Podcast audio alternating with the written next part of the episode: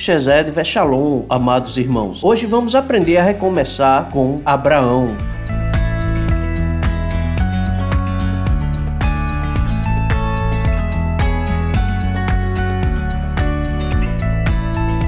Nosso texto base encontra-se em Gênesis 12, versículos do 1 ao 5. Então o Senhor disse a Abrão: Saia da sua terra, do meio dos seus parentes e da casa de seu pai, e vá para a terra que eu lhe mostrarei. Farei de você um grande povo e o abençoarei. Tornarei famoso seu nome e você será uma bênção. Abençoarei os que o abençoarem e amaldiçoarei os que o amaldiçoarem. E por meio de você, todos os povos da terra serão abençoados. Partiu Abrão como lhe ordenara o Senhor, e Ló foi com ele. Abrão tinha 75 anos quando saiu de Arã. Levou sua mulher Sarai, seu sobrinho Ló, todos os bens que haviam acumulado e os seus servos, comprados em Arã. Partiram para terra de Canaã e lá chegaram.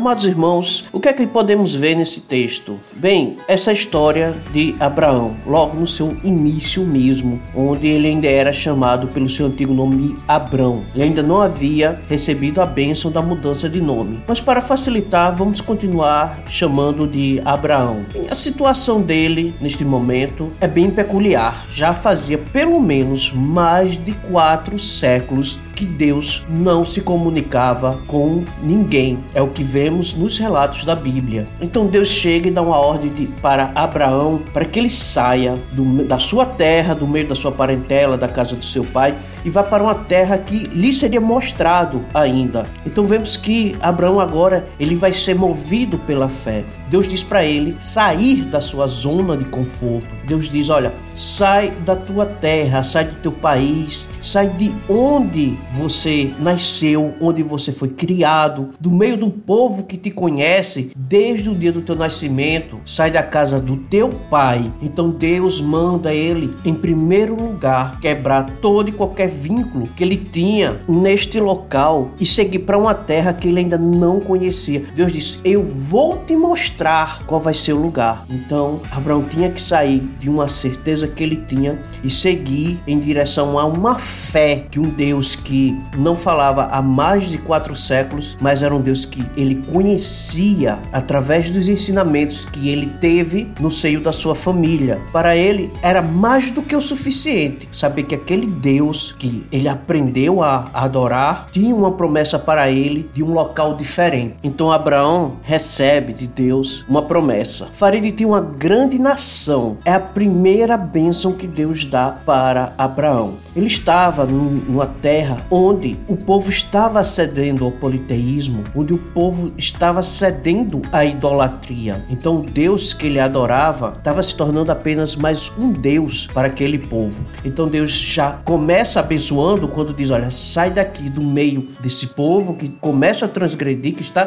transgredindo o que é correto, vai para um novo lugar que eu te apresentarei, e quando você chegar lá, você se tornará uma grande nação. Você está deixando de fazer parte parte de uma nação transgressora, de ser um no meio de uma nação transgressora, para agora ser aquele que vai iniciar, vai encabeçar, vai ser o patriarca de uma grande nação que será abençoada por mim. Né? Deus diz: Eu te abençoarei e exaltarei o teu nome. Você não vai ser simplesmente mais uma pessoa. Você não vai ser alguém que simplesmente compõe uma nação. Você será alguém que será exaltado porque você representará, você será a cabeça desta nação que eu farei de ti. E não é apenas isso. Deus, além de abençoá-lo, diz: Você será uma fonte de bênçãos. É tanto que no versículo seguinte ele diz: Abençoarei os que te abençoarem, amaldiçoarei os que te amaldiçoarem,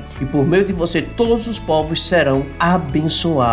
E quando Deus diz isso, que abençoará todos que abençoarem a Abraão e amaldiçoará todos aqueles que amaldiçoarem a Abraão, ele está firmando uma aliança poderosa com Abraão, dizendo: Olha, quem for teu aliado será meu aliado, quem for teu inimigo será meu inimigo. Ou seja, aquele que buscar amizade com Abraão não será apenas amigo de Abraão, mas de Deus. E aquele que criar contenda contra Abraão não estaria criando contenda contenda apenas contra um homem, mas também contra Deus. Esse é um privilégio sem tamanho, não há como descrever. E além de tudo, ele, Deus diz assim: Olha, você será uma bênção para os povos e nações. Em Adão, no pecado de Adão, a terra foi amaldiçoada. E agora Deus está chegando para Abraão e dizendo: Olha, e você vai remir esse problema. Através de você, os povos serão abençoados. E a gente sabe que foi através da semente de Abraão, da sua descendência, que ao alcançamos a maior bênção para as nossas vidas, que foi a vinda de Cristo como Jesus, o nosso Salvador.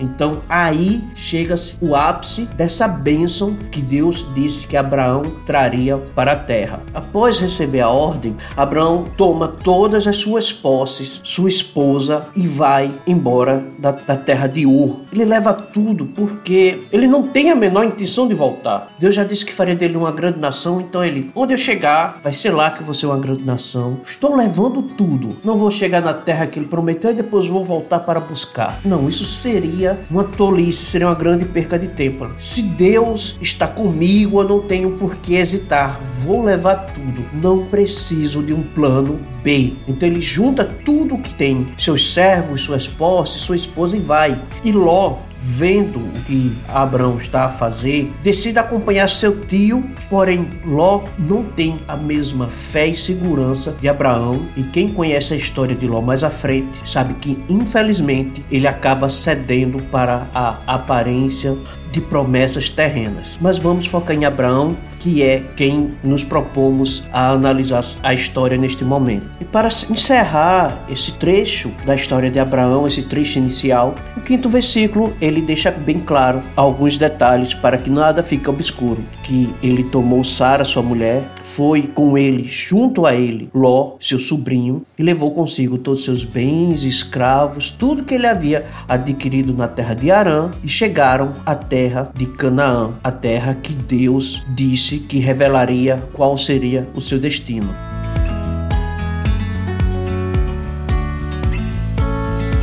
Irmãos, seguindo um pequeno resumo do que aconteceu até esse momento em Gênesis, nós vemos que na história de Adão e Eva, na criação, Eva cai, Adão cai, eles pecam e Deus promete que da descendência de Eva se levantaria aquele que pisaria na cabeça da serpente. Mas a descendência de Adão e Eva começam a se espalhar e junto com eles a iniquidade se multiplica sobre a terra. Então Deus resolve que é um momento de reiniciar tudo, de haver um recomeço. E ele vê na família de Noé a oportunidade de recomeçar Ah. Então ele salva Noé e sua família. Mas em seguida o povo volta a se contaminar, a pecar. E após a história da Torre de Babel, Deus vê uma nova oportunidade de recomeço. Dessa vez ele não castiga a terra, ele não devasta, mas ele manda um homem sair do seu local de conforto e ir para um outro local dele. Ele deveria quebrar as amarras com a família dele, que estava cedendo à iniquidade, ao politeísmo, e iniciar, recomeçar uma nação que agora seria uma nação que temeria a Deus. Irmãos, muitas vezes nós estamos na nossa zona de conforto, presos a amarras que tendem a nos comprometer espiritualmente, a amarras que tendem a nos puxar para a iniquidade. E Deus quer nos tirar dali. Deus não quer que você exatamente deixe sua família ou mude de emprego, saia do seu trabalho de imediato, peça demissão e fique em casa sem fazer nada. Não, mas Deus quer que você quebre as amarras, os vínculos espirituais que podem estar te prendendo a algo de ruim seja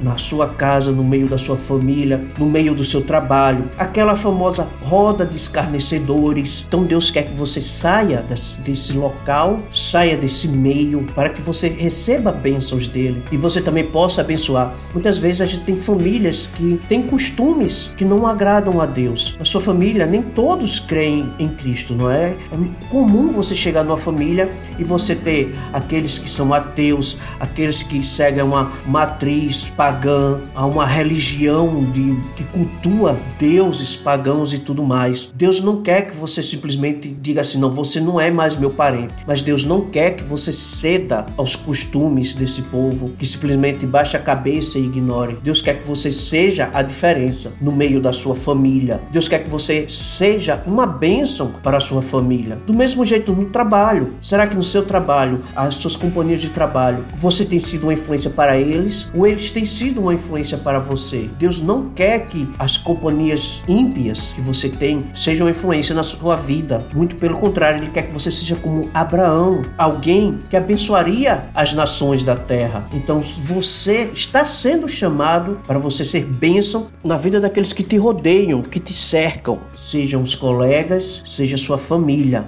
Então, irmão, se você tem ainda alguma amarra, algo que te prende à iniquidade, Deus quer que você quebre isso. Deus quer que você saia daí, dessa zona de conforto e vá para um outro local, que ele vai te guiar. E o que seria às vezes essa zona de conforto? Muitas vezes seria aquele final de semana para relaxar, sair à noite com aqueles seus colegas para curtir e você perde a oportunidade de estar num culto, de ler uma Bíblia, de se dedicar a um ministério. Você está deixando de ser bênção, ao contrário de Abraão, que saiu da sua zona de conforto para ser bênção. Então, irmão, se você tiver que sacrificar algo para a obra de Deus, essa é a sua oportunidade de recomeçar. Deus te garante que se você largar, sair desse, dessa zona de conforto, Ele vai te abençoar e, consequentemente, você vai ser bênção na vida das pessoas. Então eu te pergunto, irmão, o que você tem feito hoje pela obra? Onde você tem se dedicado? Todos nós temos compromissos com a nossa família que Deus nos deu. Nós devemos nos dedicar a cuidar das coisas que Deus nos dá. Mas fique claro uma coisa: Deus não te chama simplesmente para bater o ponto na igreja. Deus quer que você vá ser uma bênção dentro da sua igreja. Então, onde é a tua Canaã que Deus quer te guiar para que lá você comece um ministério, dê início a uma obra? Onde é esse local que Deus quer fazer de você uma bênção, tanto para você quanto para aqueles que te cercam? Pense nisso, irmão. Reflita.